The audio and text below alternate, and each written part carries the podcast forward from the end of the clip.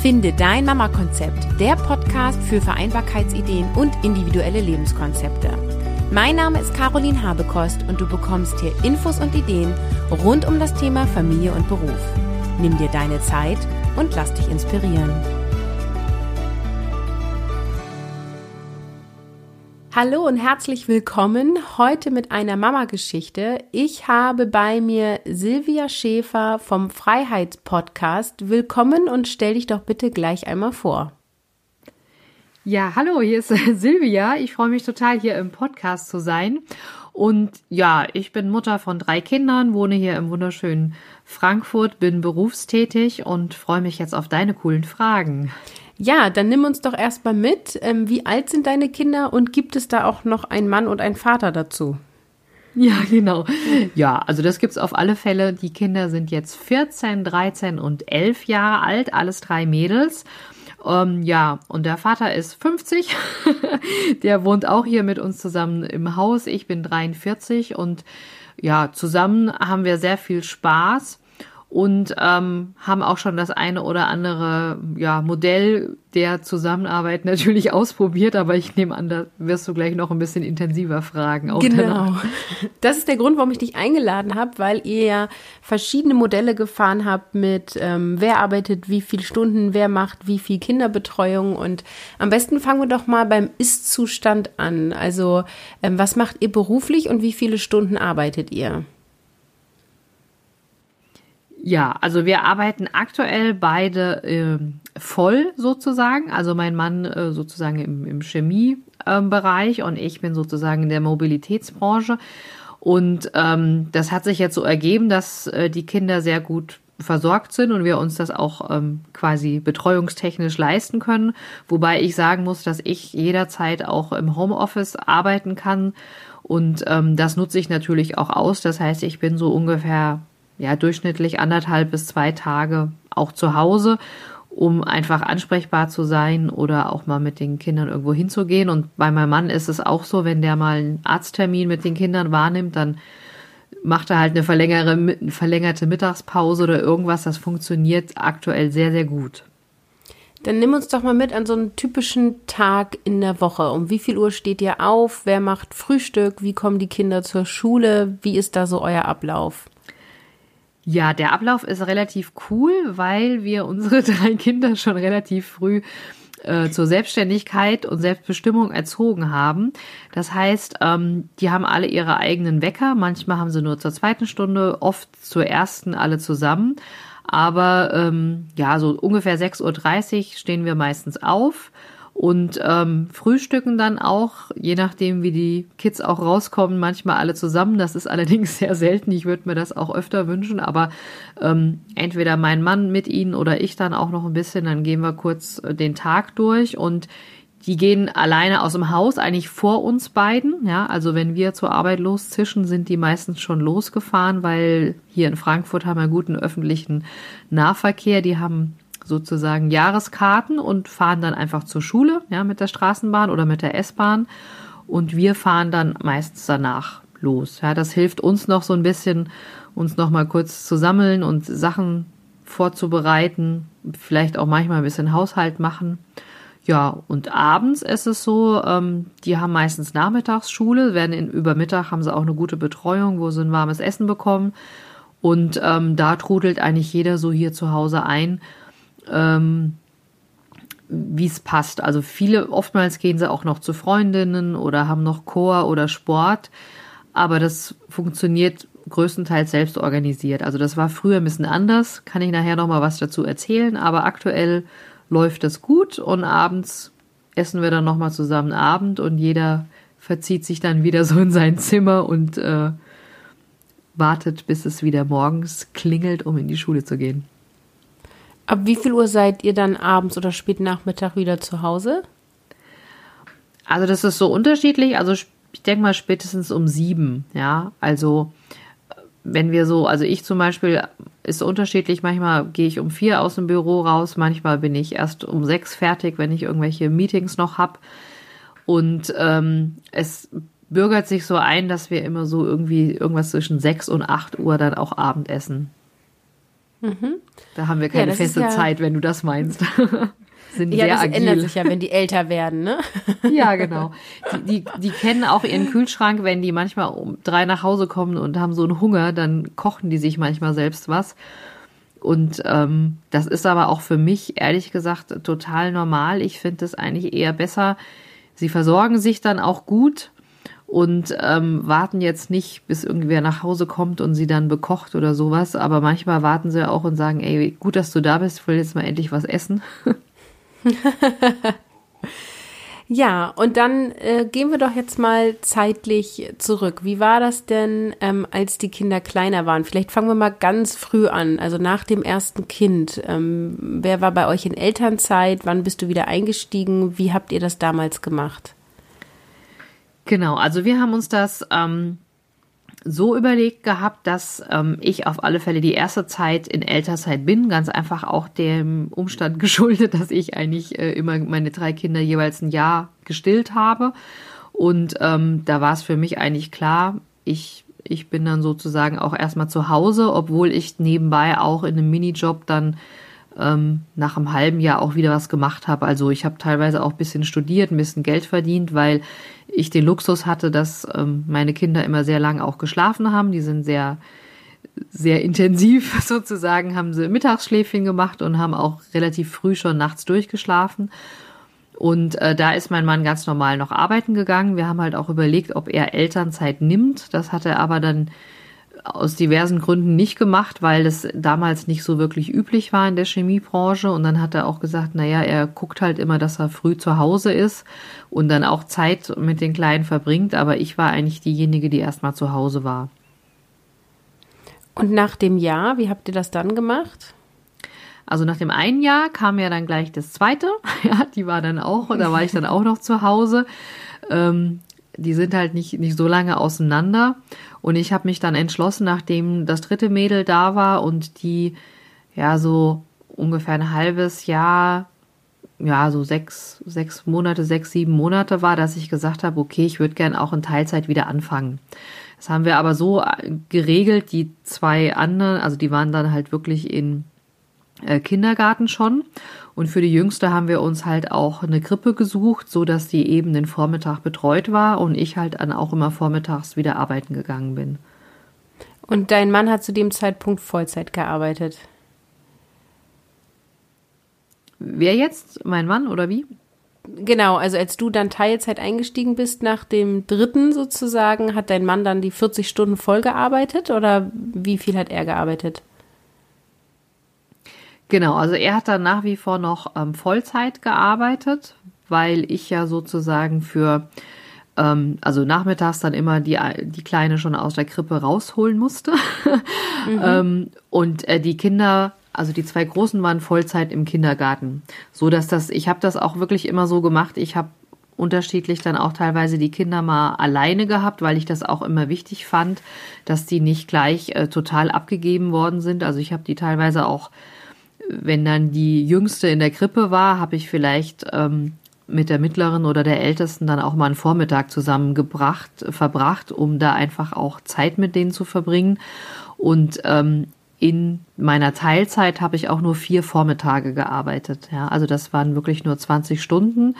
War für mich aber eigentlich wichtig, ja, um wieder mal reinzukommen und Kontakt zu haben, weil ich zwischendurch wirklich nur virtuell im, mehr oder weniger im Homeoffice das Ganze gemanagt habe und das war, hat eigentlich relativ gut getan, auch wieder mal unter die Menschen dann zu kommen, unter Leute, also unter arbeitende Leute, nicht jetzt mit Eltern auf dem Spielplatz oder sowas. Mache ich natürlich auch immer gerne, aber ähm, wir haben uns dann halt bewusst auch entschieden, dadurch, dass ich ja auch äh, Chemie studiert habe und promoviert habe, dass ich natürlich wieder arbeiten gehen würde, war von Anfang an klar. Und wir haben es aber auch davon abgängig gemacht, also die Kleine, wollte auch immer in die Krippe, also die, die hat nie groß geschrien oder geweint und das hat mir auch ein gutes Gefühl gegeben, ähm, dass sie mich jetzt nicht den ganzen Tag gebraucht hat. Ja, und wann war dann der Moment, wo dein Mann reduziert hat? Genau, das war eine Zeit, wo wir gemerkt haben, ja, wenn die in die Schule kommen, dann brauchst du halt schon ein bisschen mehr Zeit. Und mein Mann sagte dann immer, ja, du hast es gut, du hast freitags frei, das wollte er dann auch mal irgendwie haben. Dann habe ich gesagt, naja gut, dann erhöhe ich so ein bisschen auf, auf 30 Stunden in etwa. Und er hat dann eben auch, ähm, ich glaube, 75 Prozent ähm, reduziert entsprechend. Und dann war es halt immer so, dass er montags zu Hause war und ich freitags komplett zu Hause. Und ich hatte dann noch einen Tag Homeoffice, so dass wir mehr oder weniger an drei Tagen verfügbar waren für die Kinder.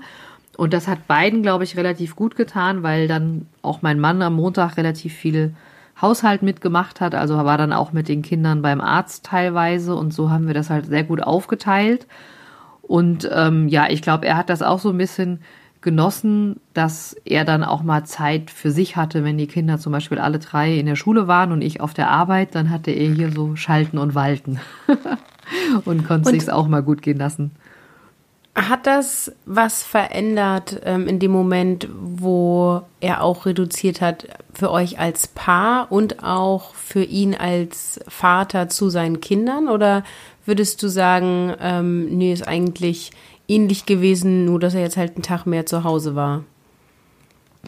Nee, ich glaube, das hat schon was verändert, weil ähm, ja, dass die Kinder auch wussten, dass er dann zu Hause ist und die haben sich dann natürlich immer montags, wussten sie, auch wenn sie mittags von der Arbeit, äh, von der Schule kommen, meine ich.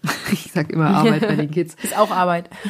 Ja, das sagen die mir auch so viel Arbeit, Mama. Geh du mal in die Schule, ich gehe für dich arbeiten, sagen die immer. Aber nee, jetzt Spaß beiseite. Also es war wirklich so, dass die sich dann auch drauf gefreut haben und ähm, dass dann auch teilweise irgendwie Rituale gab, dass es dann hieß, ja, ich gehe jetzt mal mit dem Papa einkaufen oder ähm, ich mache jetzt dieses oder jenes oder haben sich auf Schwimmbad gefreut. Also das war dann schon so, dass die Zeit äh, mit der Familie auch intensiver war. Ja, und für, für, sag ich mal, die Paarzeit war es natürlich auch so, ich wusste genau, da ist halt auch noch jemand, der mal einen Arzttermin wahrnimmt oder der sich dann auch zum Beispiel montags kümmert, so dass ich teilweise montags dann auch manchmal länger gemacht habe, ähm, wenn es einfach jetzt vom Job her erforderlich war oder wir hatten abends mal ein Netzwerktreffen, dann ist es da relativ einfach, dass man dann weiß, okay, die Kinder sind da auch gut versorgt, weil ähm, wenn die wirklich noch in der Grundschule sind, brauchen sie natürlich auch noch ein bisschen mehr Struktur und mehr Unterstützung bei den Hausaufgaben. Ähm, alle, die Kinder im Pubertätsalter haben, werden das nachvollziehen können, das nimmt irgendwann ab, ja.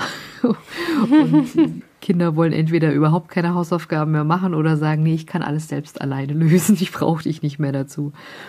Wie lange habt ihr genau dieses Modell gefahren, dass er montags zu Hause war und du freitags? Also bis welches Alter von den Kindern ungefähr?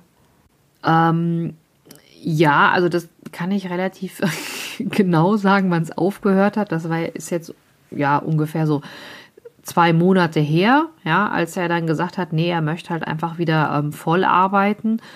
Und ähm, das liegt auch ein bisschen daran, dass er natürlich da auch wieder weiterkommen möchte bei seiner Arbeit, weil man schon merkt, wenn man nur in Teilzeit da ist, kann man halt auch nicht so viel leisten wie die, die Vollzeit da sind. Und ähm, hat auch gemerkt, dass, dass die Kinder ähm, jetzt die Unterstützung gar nicht mehr wirklich brauchen, weil sie, also klar brauchen sie Unterstützung, aber es wird dann halt auch nicht mehr in dem Maße nachgefragt, wenn die dann auch abends direkt zum, nach der Schule zum Sport gehen. Und ähm, wir haben sozusagen vor, ich glaube, fünf Jahren war das in etwa, da habe ich dann beschlossen, auch wieder Vollzeit zu gehen. Und er hat dann sozusagen diese fünf Jahre dann auch noch alleine äh, mehr oder weniger diese 75 Prozent ähm, Arbeitszeit gehabt. Ja, das klingt ja sehr flexibel und anpassungsfähig. Jetzt weiß ich ja, dass du auch aus der agilen Welt kommst. Vielleicht kannst du noch mal ein bisschen was zu eurer Familienorganisation sagen. Würdest du sagen, die Art und Weise, wie ihr euch organisiert, ist der Erfolg für Vereinbarkeit für die ganze Familie? Ja, also wir organisieren uns ähm, in der Tat wirklich agil. Also wir haben jetzt nicht wirklich so irgendwie Haushaltspläne. Der eine macht äh, das, der andere macht jenes. Wir teilen uns auch zum Beispiel die Gartenarbeit immer ein bisschen flexibel auf. Der eine mäht gern Rasen, der andere ist gerne irgendwie jetzt, ähm, ja, irgendwie mit Seen von Erbsen und Rüben und Tomaten, äh, alles Mögliche, was wir da im Garten haben, beschäftigt.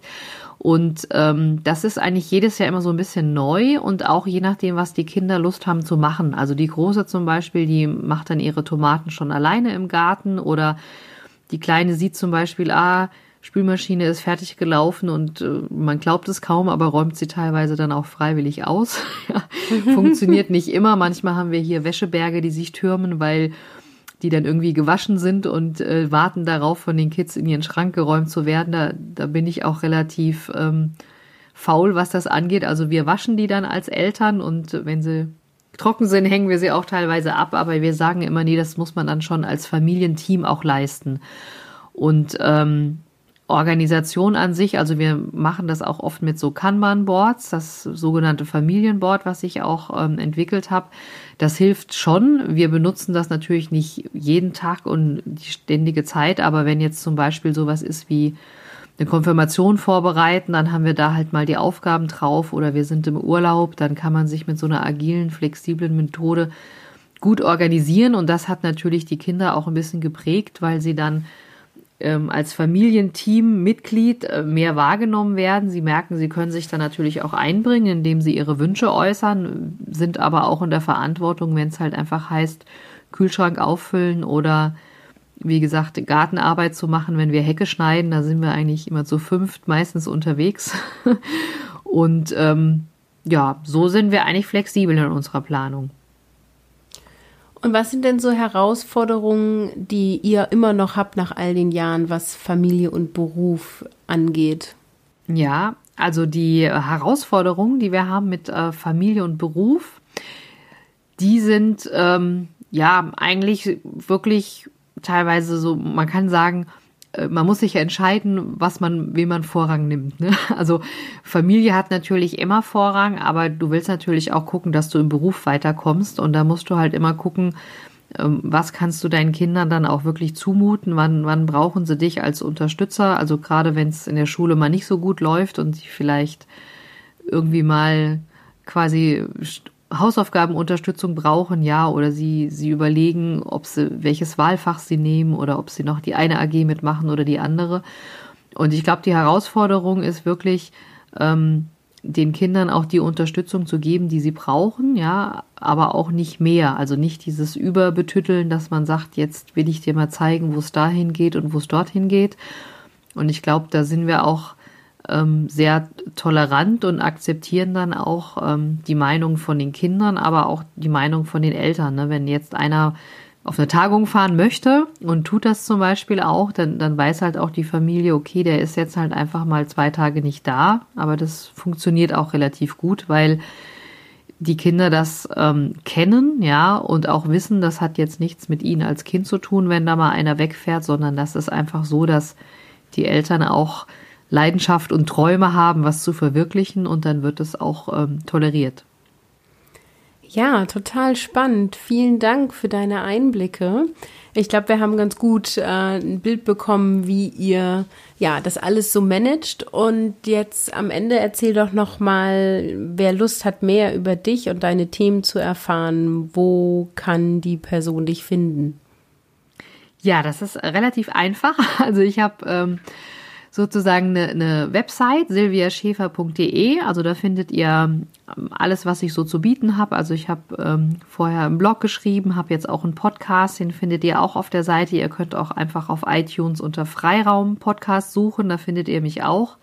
Und ähm, bin auch unter Klarnamen unterwegs. Also ihr könnt gerne auch Silvia Schäfer googeln. Ich habe ganz viele Sachen auch zu Innovation und agilem Umfeld auf meinem LinkedIn-Profil und da seid ihr gerne herzlich eingeladen, einfach mal zu stöbern und euch das rauszupicken, was ihr braucht. Und ähm, sozusagen für die Eltern ist es immer noch mal spannend zu sehen, wie man mit agilen Methoden, wie man die auf den Familienalltag überträgt, weil der Familienalltag doch sehr durch unvorhergesehene Ereignisse geprägt ist, genauso wie die VUCA-Welt im Business und da kann man einiges sich abgucken. Und ich habe die Erfahrung gemacht, je agiler man vorgeht oder je mehr man auch die Kinder einbindet, mit Verantwortung überträgt und als wirklich ähm, ja gleichwertiges Mitglied behandelt, desto einfacher wird auch die Hausarbeit erledigt, sag ich jetzt mal. ja, wir sind da ja auch noch dran, aber ich sehe das genau so. ja, wunderbar. Ja, dann vielen Dank und ich sage Tschüss. Ja, Tschüss auch von mir. Habt viel Spaß mit eurer Familie. Vielen Dank, dass du dir dieses Interview angehört hast. Ich freue mich über deine Bewertung bei iTunes. Gib mir deine fünf Sterne und schreibe, was dir an diesem Podcast gefällt. So habe ich noch mehr Reichweite und kann noch mehr Mamas unterstützen, Familie und Beruf mit Balance zu leben. Ich sage vielen Dank, wünsche dir einen wunderschönen Tag und sage Tschüss, ciao, ciao, bis zum nächsten Mal.